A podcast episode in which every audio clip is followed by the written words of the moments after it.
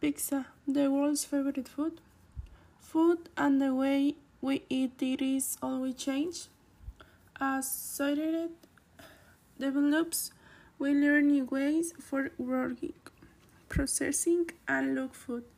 Also, when people travel to live in other countries, they take their um, knowledge of cooking with them, and food must fit modern lifestyles and local tastes too.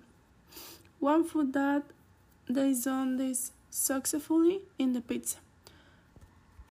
The pizza we reconcile to the first appeared in the Italy 118 1889. A famous baker from Naples made a special pizza for the Italian royal family. Queen Margaret loved the dish too much. The baker named it after her.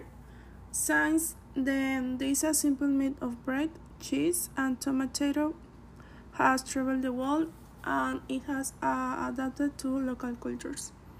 Pizza began its journey in the 1890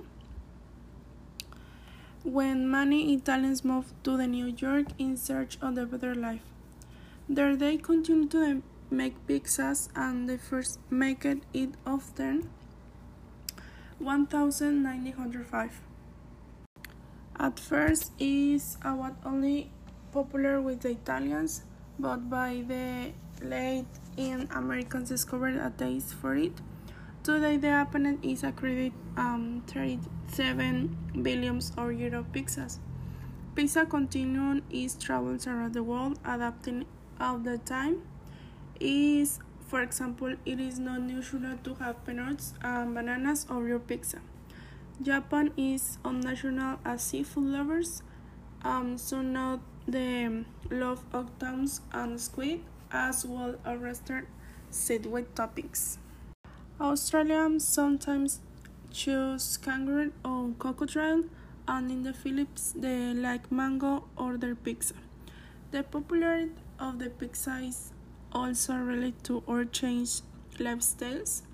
In today's uh, super fast society, people of, don't have the time or energy to cook, so they order takeout and very often it's a pizza.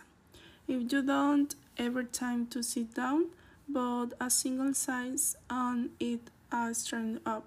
The pizza has come a long way from its begins inside Italian city, it has grown to become of the world's favorite foods.